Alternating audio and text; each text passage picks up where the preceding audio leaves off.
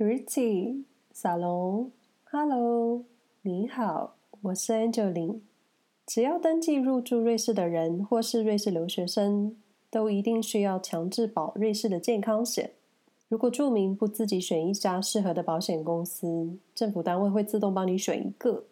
就是如果你不保，政府会帮你保，然后账单就会自动寄到你的家。所以基本上，瑞士住民都会自己选择适合自己的健康保险，还有保险公司。今天想分享本年度，没错，虽然本年度还没结束，但我本人已经花了不少钱在看医生，还有一些不吐不快的经验。不过不免俗，还是要先说明一下这个 podcast 的风格。你们好，我是 Angeline，移居瑞士满两年，但去年疫情消失的一年，我觉得我只有在瑞士住一年的感觉。瑞士生活没有攻略，是分享我这个住在瑞士未两年的初阶住民，在瑞士这个中欧小国所经验的各种生活感受。各位可以在各大平台收听这个节目：SoundOn、Spotify、Apple Podcast、Google Podcast、KK Bus，按下订阅或是追踪。或是有兴趣了解我在瑞士日常的朋友，也可以搜寻“瑞士生活没有攻略”，在 IG 或是其他平台找到我。但是在这里，你们可以听到一些我所体悟的文化差异，还有我眼中瑞士生活的冷知识。因为是生活，所以没有旅游攻略，也没有美食记录，有的就是生活观察，还有一些个人想法。毕竟这样子的内容都是我自己消化过后再分享给你们的，所以各位听完之后也请自己消化，或者当做听个故事就好。因为我无法代表任何人。我就只想代表我自己，但如果我在客观的事实，像是数据还有条文法规上有失误的话，非常欢迎私讯纠正我，我会非常感激。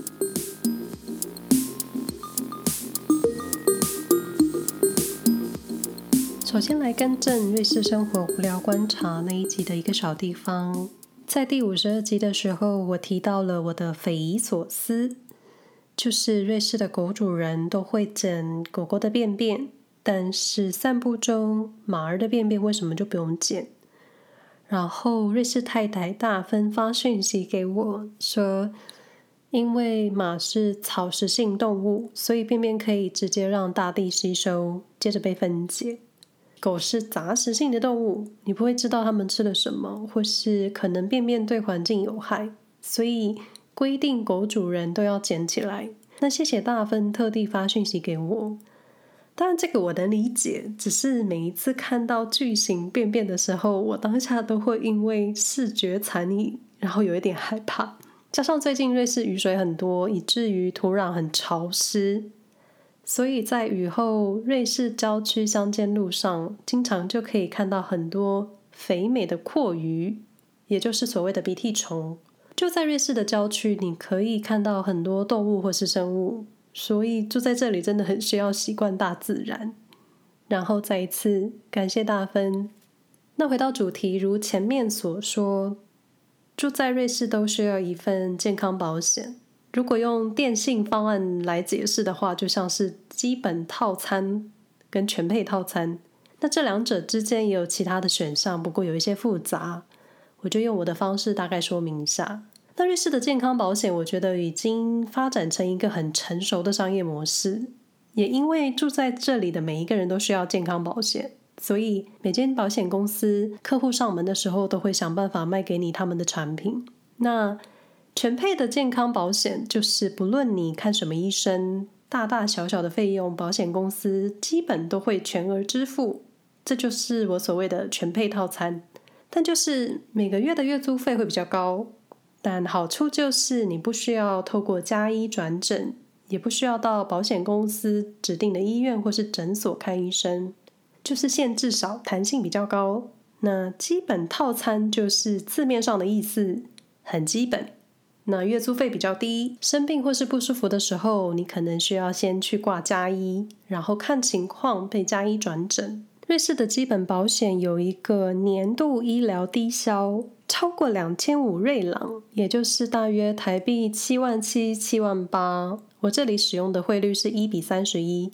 那过了这个消费门槛之后，保险公司才会付你过了这个门槛的费用，但前几天跟一个太太聊天，我才知道基本保险的年度低消过了两千五瑞郎之后呢，还有一个金额门槛。依照保险公司的计算方式，费用大约会落在七百瑞郎左右，就是你超过两千五加上七百元，保险公司才会付你超过的金额。我身边的人多数都是买基本保险。基本保险比较像是提供给比较少去医院的人，像是年轻人这种比较少有毛病的人，有一个基本的保障。因为基本住在瑞士，你就必须要保险。那你如果不常生病的话呢，就不需要花上全配的月租费。全配套餐，我觉得像是提供给年纪比较大一点的族群，或是有慢性病需要经常去医院的人，因为保险公司基本都会全额给付。所以，对于这一类需要医疗资源的族群来说呢，医疗费用的负担相对会比较小。那瑞士的健康保险在每年十一月底可以更新，使用者可以调整下一年的健康计划。所以，一旦买定了保险，等于就是你开始洗头，开始洗头就就是你要冲水一整年的意思。当然，这一年期间你可能耳朵进水，或是水流进眼睛。这种让你小痛又不会太痛，可是会很恼人的经验，这些都得个人承担。那来说说我的状况，我嘛，今年就是一直耳朵进水。今年我保的是基本健康保险，就是要过了年度低消，保险公司才会给付你的费用。那去年底要更新合约的时候，我还信誓旦旦的觉得，除了基本的例行检查，像是气喘跟妇科检查，了不起去门诊就四五次吧，我不会有其他毛病了，所以我就投保弹性很低的基本套餐。那瑞士的基本健康保险，保险内容就是你能想到的那一些一般项目，不过不含牙医保险。这个我在看牙的集数有提到。在第十四集，有兴趣的朋友可以回头听听。那有基本的健康保险，就有所谓的附加保险。附加保险就是支付一些民俗疗法的治疗，像是中医、针灸、推拿、按摩，可能还有特殊方疗，还有比较特殊的妇产保险。但其实，在瑞士生孩子算是不需要付钱的，因为每个人购买的健康保险里，内容已经涵盖基本的产检。生产费，还有助产师以及产后教你怎么照顾婴儿的护理师费用，上述这些项目基本保险算是全包了，所以四舍五入算是免费。但如果妈妈想要更多次的产检，或是生产的时候想在私人医院呢，或是在指定的医院生产，又或是生产的时候想住单人房。想让爸爸一起住进比较大一点的单人房，这个时候妈妈就可以考虑买跟生产有关的保险，有一点像是生产的加值服务，只是妈妈需要早一点去办理，因为有些保险公司会规定在保险生效后几个月，被保险人才能受孕，就是你不能在胚胎顺利着床之后才来买保险，这样子是不行的。所以附加保险就是一种提供使用者更舒适的医疗环境。当然，你也可以去投保牙齿，就看每个保险公司所提供的服务。那中医这个项目本来在多年以前也在瑞士的基本医疗险里面，但瑞士联邦委员会觉得没有证据可以证明中医的疗效性，也无法证明到底适不适合所有住在瑞士的人，所以这个项目又被拿掉了。所以我就觉得西方医生可能还是无法理解东方医术的奥秘，因为我就是这么喜欢中医。回到我冤大头、洗头发、眼睛进水之路，今年我买了附加保险，因为我很想看中医。我个人还是很青睐中医的疗法，虽然中医不是立即见效，但我就是对中医有一种莫名的信赖感。在瑞士德语区有几个台湾人中医生，后来发现我们家附近也有一个瑞士中医生，他曾经到台湾学习过一些中医疗法，而且他还在台湾学咏春拳法跟气功，我就觉得很神奇。没想到这个小镇上也有瑞士中医生跟台湾有一点关系。但我个人看中医，单纯只是想拿中药调理身体。不过许多西医对于中药调理的看法不一，觉得。没病为什么要看医生？或是觉得不能立刻看到疗效这件事情，好像是跟医术开玩笑。这个真的很难跟他们解释，也很难跟保险公司解释。我想你们可以懂的。那附加保险的部分呢？中药费用有上限的补助，所以只要算好看诊的次数跟金额，拿捏在上限的范围之内呢，其实最后实际上付出的费用就不会太惊人。中医生的问诊费用也有固定的金额上限，就是一切都要算好。毕竟在瑞士，就算有医疗保险，费用还是很惊人。是说，我本来只是想在瑞士拿中药调理身体，结果在今年年初从台湾回瑞士之后，我的身体开始出现很多很大片的红疹，就是手臂还有两腰侧就很大一片，最严重的时候小腿上也有，就是那种小点点，然后很大一片，很痒，然后我很苦，有时候就是晚餐之后就会开始起疹子，或是吃到。刺激性的食物，像是吃辣或是喝酒，就会立刻反应。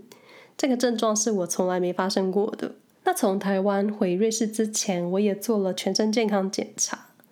那检查报告中有一个指数特别高，如果说正常指数是零到三十七，那我的检查报告的数字是一百六十五，就好像真的有点太高。这个数据是跟身体内部的消化系统有关，像是肝脏、胰脏那一类的，也有可能跟妇女的卵巢、子宫疾病有关。那在瑞士的台湾中医看了我的皮肤状况，加上把脉之后，他也认为皮肤红疹的位置正好反映了那些内脏的问题。所以各位朋友，消化系统的疾病不只有肠胃，还有肝胆脾肾，这些很可能不小心就会被忽略的地方。而且这些地方是真的，你等到开始有疼痛的时候就已经很严重了。所以也因为这样子，从一开始我想要拿中医调理身体，成了让中医治疗皮肤。那那段期间也接受针灸，还有拿中药吃。那中药的厂商，我看了包装是台湾的厂商，我推测应该是台湾的中药厂在瑞士设有办公室。所以在瑞士的台湾中医开药之后呢，我几天后就能去药局领药。细节我倒是不清楚，但是可以确定的是，包装上药厂的名称，他们的总公司在台湾。但那时候陆续去看医生，看了两三个月了吧，除了收到吓了一跳的中药费，还有中医看诊费之外，同时间我也把账单发给保险公司请款报销。当然，你说瑞士什么都贵。但是我心中的秤子还是会跟台湾比，就说中药好了。第一次大概拿了七天份，费用是一百四十五元瑞郎，接近台币四千五，其中含五元瑞郎的药局管理费，就是药局的代收服务。当然，你说因为有附加保险，中药费会被补助，但是你看到数字，你不免还是很怀念在台湾看中医的时光。那在签订附加保险合约之前，保险公司会有好几页的确认项目要你确认，然后签名，像是五年之内的身体状况，有没有什么特殊疾病、开刀史、慢性病史这种你所想到的知识问题。那在瑞士附加保险不是你想保就可以保，而是保险公司可以决定要不要卖给你。我也听说一个经验，就是有人曾经如实告知保险公司，在台湾的时候，他有做过中医的针灸治疗。你说在台湾十个人里面，至少有五六七个人一生中都有看过中医，或是五年内有看过中医或做过针灸的吧？因为针灸在亚洲就是一个很容易被接受，或是自然会想到的一个治疗方式。然后这位投保人就被瑞士的保险公司拒绝，因为保险公司就觉得你买保险就是想要拿到补助。不过这也很矛盾，因为我确实需要这样子的治疗才需要保险，又或者保险公司的立场就是这些基本保险可以解决的问题，你不需要，你不需要使用到附加保险。就我也不知道，我是推测的。然后我就这样子饱受皮肤困扰，一直去看中医。接着某一天，我的中医生收到了保险公司的来函，来确定我的中医病史。从原先的拿中药调理身体，变成先治疗皮肤。所以我们在问卷上也很诚实的说正在治疗皮肤，但也没有说得很细节，说这是跟内脏的消化系统有关。但是说真的，需要讲到这么细吗？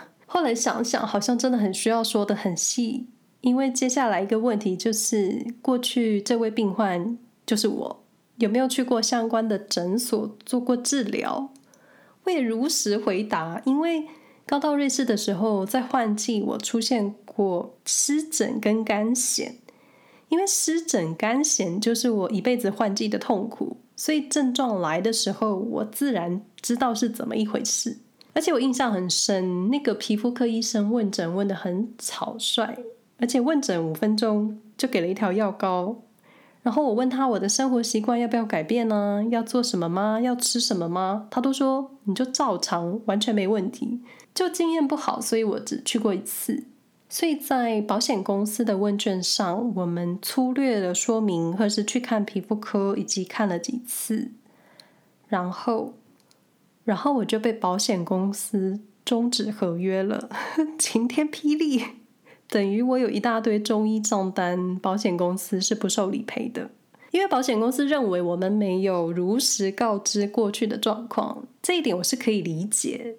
但我要如何跟他们说这两个症状是完全不同？因为皮肤就是全身最大的器官，你很难说两年前的皮肤问题跟两年后的问题是一样的。我就只想要采取不同的医疗方式，就你很难跟一般瑞士人说明中医疗法，何况对方还是保险公司。就我的立场，最初想看中医调理身体，其实是有一点想要顺利受孕。嗯，好像讲出来没什么关系，算有点私人。就当初是想借由中医暖一下子宫，想说试试看是不是可以不小心顺利当一个母亲这种。结果眼下紧急的症状就是我的皮肤问题，所以我跟中医决定先治疗皮肤，然后就保险公司来函，然后我们据实以报，接着就被认为我们没有诚实的回答。就我们压根也没想到，同样是皮肤的问题，但其实症状完全不同，也是会被拒绝保险的。后来我们也提供了皮肤科的就诊记录，想证明这是两回事的症状。因为皮肤就是包着全身，那在各处发生的症状啊跟反应肯定都是不一样。但我们的保险公司就是立刻直接马上拒绝。然后把半年的保费退回来，终止合约。当然，我的问题还是没有解决。健康检查那个居高不下的数值就一直挂在心上。然后我们转去求助家医，因为我投保的基本保险是需要透过家医确认，然后被转诊。那我先在家医那里抽血检验，之后收到报告，那个数据的数值。比在台湾健康检查的数字还高。前面说到台湾检查报告的数字是一百六十五，那在瑞士检查报告出来是一百九，更高。就接着加医帮我转诊到了隔壁城市的大医院，做了腹部超音波检查，看不出什么大碍，而且我本身没有什么疼痛，体重也没有突然掉很多，就是一切很正常。就只有那个抽血检验的数字异常，所以我们又回到了加一。加一这一次帮我转诊到了苏黎世的公立医院，专门科医生是他的旧识，也是这一方面的权威。于是我们要等医院联络，没有错，不是病患自己安排挂号，或是自己跟医院约门诊。是等他们来电告诉你哪一天去看医生，然后终于敲定的时间是某一个周一的早上八点。是说瑞士的各种门市医院诊所虽然没有台湾的二十四小时，但是他们可以很早营业。我曾经约过早上七点半的门诊，就觉得大家也太早起了吧。然后就去门诊报到了，就跟所有大医院一样，如果你没有任何病历，就得再安排检查一次。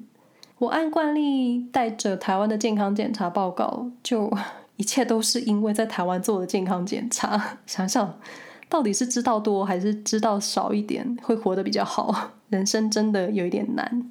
虽然说报告是中文，但是每个项目都有英文名称，而且大部分的医疗专有名词也是中英对照，所以那些关键字瑞士的医生们是看得懂的。